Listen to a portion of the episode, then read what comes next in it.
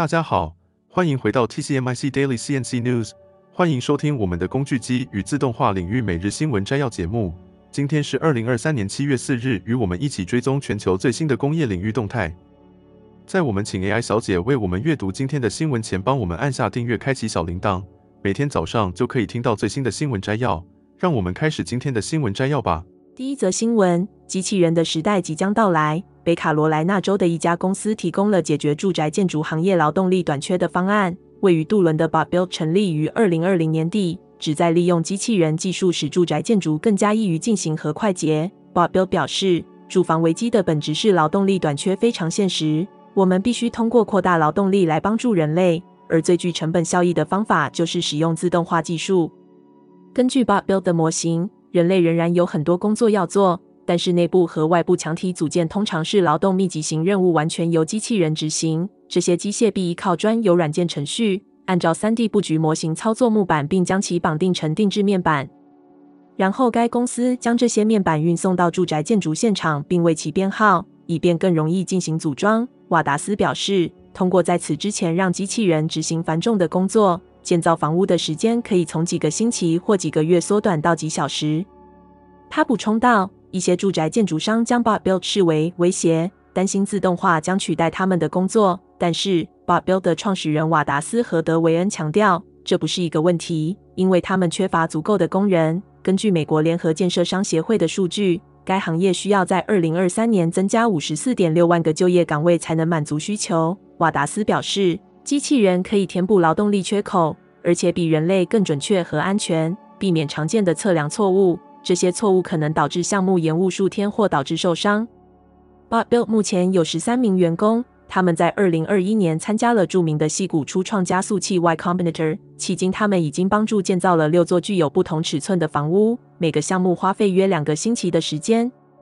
然而，扩大这种建筑规模面临着挑战。与汽车制造商使用机器人组装相同型号的车辆不同，BotBuilt 的机器人需要定制不同的住宅布局。将面板运送到其他州的建筑现场也需要时间和资源。瓦达斯对机器人的前景充满信心。他说：“我相信在五年内，BotBuilt 将成为建筑应该进行的标准，不仅仅是在美国，而是在全球范围内。”第二则新闻：美国总统拜登政府宣布将投资二十亿美元，用于加速美国的电动车制造，并振兴面临困境的工厂。美国政府计划通过提供拨款和其他补贴，支持现有的汽车厂转型为电动车生产，以应对汽车制造商和美国汽车工人联合会对环保规定的批评。这些补贴将提供成本分担的补助金，用于制造高效混合动力、插电式混合动力、全电动和燃料电池车辆。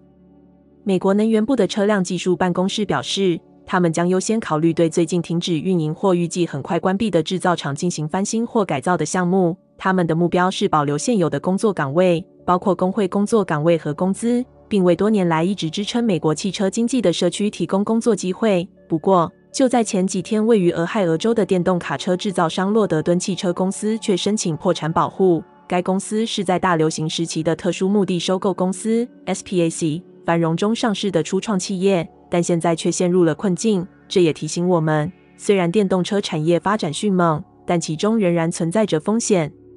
拜登政府希望在二零五零年实现经济脱碳的目标，因此正在推动美国汽车行业加快转型为电动车。美国环境保护署在四月提出的规定，可能导致到二零三二年新车市场高达三分之二的销量来自电动车。然而，这一提议遭到了代表通用汽车 （Stellantis NV）、丰田汽车和其他汽车企业的汽车创新联盟的反对。他们称这一提议为事实上的电池电动车要求，认为这是不合理且难以实现的。第三则新闻。苹果 AR 新战略。苹果在最近的发表会上不仅推出了空间运算头戴设备 Vision Pro，还特别为该设备开发了全新的作业系统，取名为 Vision OS。这是苹果首次推出针对空间运算的作业系统，将为使用者带来前所未有的全新体验。苹果一直以来注重简洁风格和一致性设计，但 Vision OS 更进一步加入了丰富的空间设计元素，让界面看起来具有更强烈的空间感和深度感。苹果重新设计了应用程式视窗界面，提供了两种不同的呈现方式，即 Window 和 Volume。Window 类似于传统的二 D 平面视窗，而 Volume 则是采用了三 D 几何形状的视窗，更加立体。此外，应用程式的呈现方式也更加多样化，让使用者感受到应用程式环绕着自己，营造出身临其境的感觉。在 visionOS 中，苹果强化了对光达扫描器的支援能力，这对于 AR 应用的动态互动方式非常重要。几乎所有应用程式都是以 3D 立体形式展示在 Vision Pro 萤幕上，所以需要精确的空间和深度资料来呈现更真实的效果。除了空间运算的支援，visionOS 还特别针对互动方式进行了革新。苹果采用了全新的输入模式，使用者只需眼动和捏合手势，就可以轻松操控应用程式，完全不需要触碰 AR 设备荧幕。这样的互动方式让使用者能够更自然地与虚拟世界互动。并提供更多手势操作。这样的互动方式让使用者能够更自然地与虚拟世界互动，并提供更多手势操作，让他们能够更轻松地控制和操作应用程式。除了互动方式的改进，visionOS 还加入了许多增强现实 （AR） 功能。使用者可以透过 Vision Pro 的光学镜头观察周围的环境，并在荧幕上显示虚拟物件。这些虚拟物件可以与实际环境进行互动，例如在桌上放置虚拟的 3D 物件。或在房间中放置虚拟的家具，让使用者可以实时预览和体验。苹果的 AR 新战略和 visionOS 的推出，为使用者带来了更具沉浸感和真实感的 AR 体验，同时也为开发者提供了更广阔的创作空间。第四则新闻：Ocumer 和木村铸造株式会社日前宣布，他们成功开发出一种新一代铸造技术。这项技术可以利用机器人实现中小型铸件的全自动制造，并将在群马工厂进行示范生产。这项创新的铸造技术将推动制造业的数字化转型。日本铸造行业在汽车和机床等重要产业中扮演着供应零部件的重要角色。然而，这个行业也面临着劳动力短缺、工作环境改善和减少环境影响等一系列社会问题。这项新铸造技术的创新之处在于使用了机器人和数据链接来实现全自动制造。在传统的手工铸造中，需要制造木质模具和进行繁琐的人工操作。而这项新技术则通过数字数据链接，将砂型铸造和零部件加工的过程相结合，实现了制造业的数字化转型。这项技术还包括了一体化生产和全自动化的创新制造工艺，使用机器人直接在砂型上进行加工，无需使用传统的木质模具。同时，机器人还能够自动进行砂型中的新插入和上下模具的配对过程。这种全自动的砂型制造工艺消除了人为变异。提高了零部件的形状精度，并且不需要在铸造后去除毛边。它不仅提高了盈利能力和国际竞争力，还大大节省了人力成本。仅使用传统系统的四分之一的人力，就可以实现连续的夜间和假日运营。同时，交货期也大幅缩短，从原本的两周缩短到最低仅需三天。